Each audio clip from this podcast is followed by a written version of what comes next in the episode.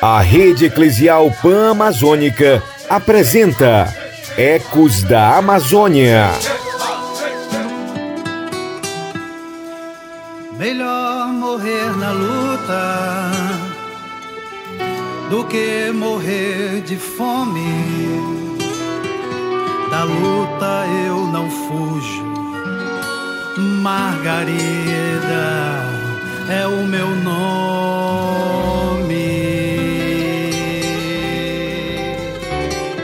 Vejo margaridas no jardim. Vejo margaridas na missão. Na luta por justiça e igualdade. Por terra, teto, território e pão. Pelos campos, florestas, águas e cidades, as margaridas estão em todos os lugares. São as mulheres que estão em luta e resistência por esse imenso país. E é assim que chegamos por aqui. Dos embalos, cantos e energia de mulheres que firmaram suas raízes nos solos sagrados, que da luta jamais fugirão. Se achegue e vamos juntos conhecer a história de uma mulher que carrega em seu peito a missão de defender a vida e manter a floresta em pé. Estás esperando o quê? Aumente o volume, pois já está no ar mais um episódio do Ecos da Amazônia. Pra fluir a liberdade nos botões do meu Brasil.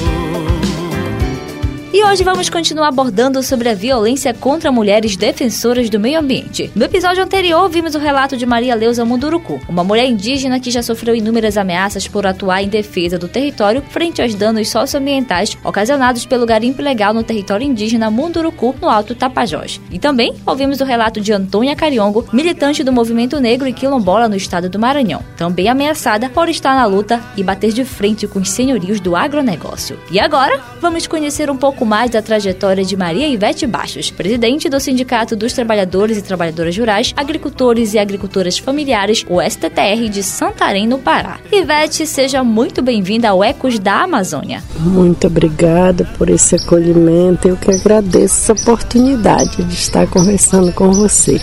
Compartilhe conosco como iniciou sua trajetória em defesa do meio ambiente. É, na verdade, quando iniciei lá como liderança local na minha comunidade, ainda assim só representando um grupo de, de associados do sindicato e depois me tornei presidenta do STTR, né? Então foi aí que começa, porque cada território é diferente. É diferente no sentido, tem uns com mais pressão, com menos pressão. Então naquela época que iniciou, ainda o meu território ainda não era um território que vivia sob pressão. Já conheci nos outros e que eram pessoas oriundas das empresas madeireiras. Também a questão do agronegócio relacionado à soja também chegou aqui em Santarém. Então existiam os prós e os contras esses grandes empreendimentos, porque na cabeça de alguns eles diziam que ia trazer desenvolvimento para a nossa região, para o nosso local. E nós não, nossa, nossa luta sempre foi incansável no sentido de fazer a defesa dos nossos povos, seja dos nossos irmãos indígenas, quilombolas e ribeirinhos e povos tradicionais e os agricultores familiares que são no caso aqui em Santarém. Nós temos aqueles que vieram durante aquele processo que foi feito massificado para que ocupassem a região, para que justificasse a abertura da Transamazônica, né, que era terra sem homens para homens sem terra. Então veio muita gente. Na verdade, toda essa região era ocupada por latifúndio. Então, quando essa trajetória toda da vida, que nós recebemos muita pressão também, muita ameaça dos próprios latifúndios, porque teve latifúndio histórico que concentrava terras não só no interior de Santarém, mas na área urbana de Santarém também. Então, a gente achou muito injusto que as pessoas que não têm terra e que eram qualificados como poceiros de terra continuassem sendo injustiçados por esse grupo. Então, a gente fazia a nossa luta requerendo a legalidade nos territórios, assim como conseguimos ainda a destinação para o Pai Lago Grande, que é um território de 250 mil hectares para 155 comunidades. A reserva já era criada, mas também não era é, reconhecida como os,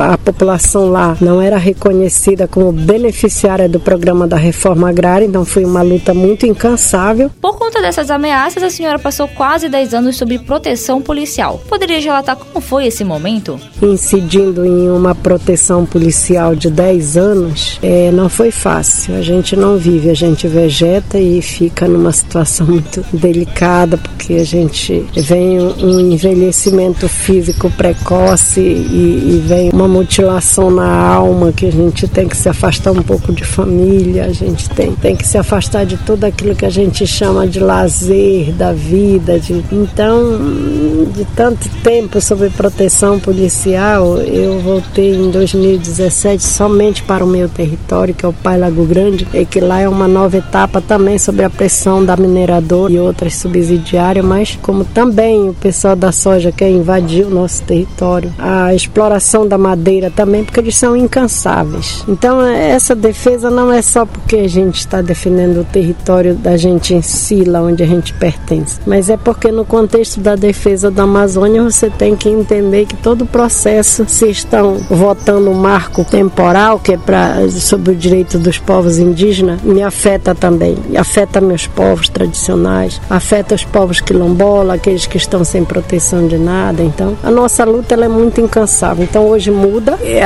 quem está por trás é, das ameaças hoje, nesse atual momento que a gente está, sobre ameaça de morte, novamente, não só eu, mas várias lideranças, é, eles se escondem e, e cooptam algumas lideranças. Eles já fazem uma dinâmica diferente do que era antes. Antes tinha pistoleiro contratado para tirar minha vida por latifúndios. Hoje não, hoje é diferente. Hoje eles fazem com que as lideranças briguem entre si e que façam também esse papel de ir para o enfrentamento com as organizações. E atualmente a senhora participa de algum programa de proteção do Estado? Essas ações são de fato efetivadas? Esses 10 anos de polícia do meu lado, dia, todos os dias, todas as horas tivesse que sair. E muito triste que quando lembro das minhas amigas, Dorothy, Maria do Espírito Santo que não conseguiram. A gente fica assim muito emocionada ainda, porque não só eles, mas tantas outras mulheres que já se foram. E hoje a mulher indígena, a mulher extrativista, todas as mulheres agricultoras, todas que entram na linha de frente, passam por isso. Às vezes eu fico assim emocionada porque não,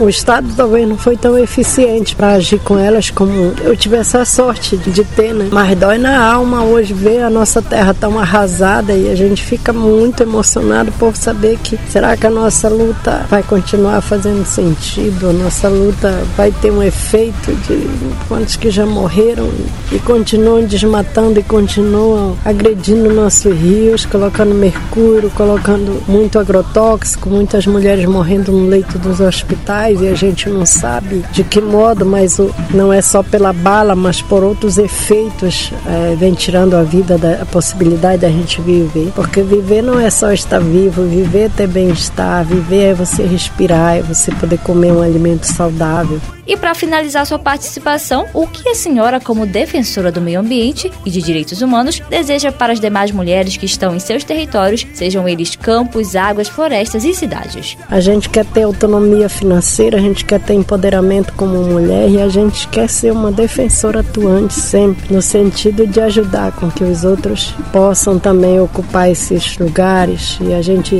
divide o nosso conhecimento com os outros e buscar força uma com a outra. Então, eu não quero mais voltar a ter uma proteção com policiais. Eu quero receber atenção, eu quero ter direito também de ter um apoio psicológico que é preciso não só para mim, para outras mulheres também. E garantir que a nossa luta não vai ser em vão quando o governo olhar para aquilo que é o problema, que é a raiz do problema, que é a questão fundiária, que é a questão agrária, que é a questão ambiental.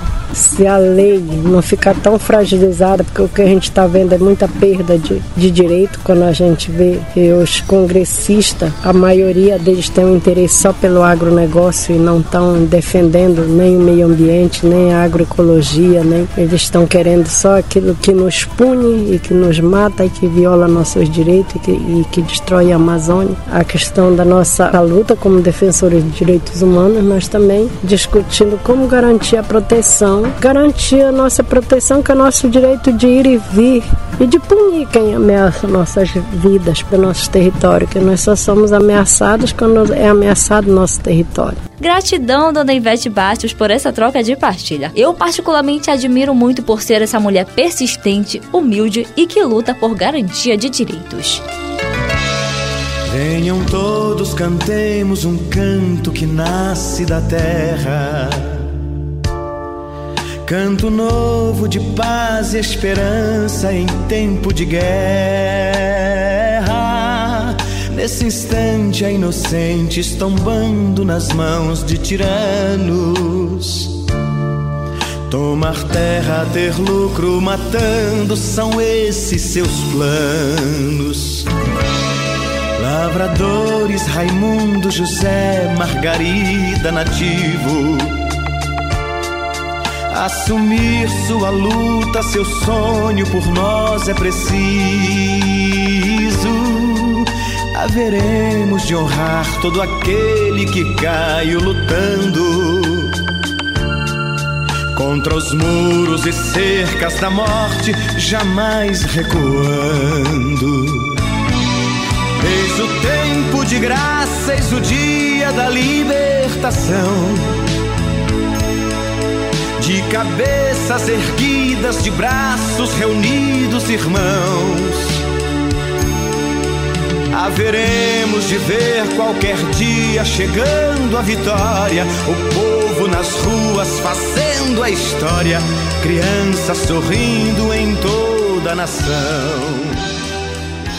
Muitas mulheres foram mártires por defender o solo sagrado e por não se rebaixarem a essas violências e violações. Dorothy Steng, Margarida Alves, Maria do Espírito Santo, Nissinha e tantas outras mulheres que tiveram suas vidas ceifadas pela ganância e ambição do lucro e poder. E diante desse contexto, é importante que as políticas públicas de proteção a essas mulheres sejam de fato efetivadas, que os governos em suas esferas federal, estadual e municipal sejam acolhedores e garantam segurança às suas vidas e famílias, que suas denúncias denúncias sejam escutadas e suas demandas apoiadas. Sobre as mesas de cada família, frutos marcados. E há flores vermelhas gritando por sobre os roçados.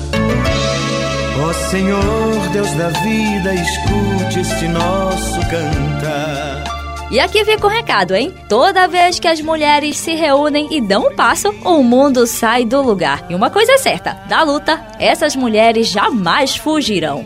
E a gente foi muito emocionante e importante compartilhar esse episódio com você. Mas por hoje ficamos por aqui. Aguarde que em breve estamos de volta em mais um episódio do Ecos da Amazônia. Até logo!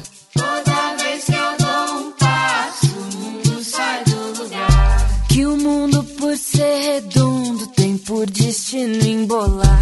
Toda vez que eu dou um passo, o mundo sai do lugar. Desde quando o mundo é mundo, nunca pensou de parar. Toda vez que eu dou um passo, o mundo sai do lugar. E tem hora que até me canso de ver o mundo rodar. Toda vez que eu dou um passo, o mundo sai do lugar. Vou dormir, eu rezo pro mundo me acalentar. Toda vez que eu dou um passo, o mundo sai do lugar. De manhã escuto o mundo gritando pra me acordar. Toda vez que eu dou um passo, o mundo sai do lugar. Ouço o mundo me dizendo: corra pra me acompanhar. Toda vez que eu dou um passo, o mundo sai do lugar. Se eu correr meus calcanhares.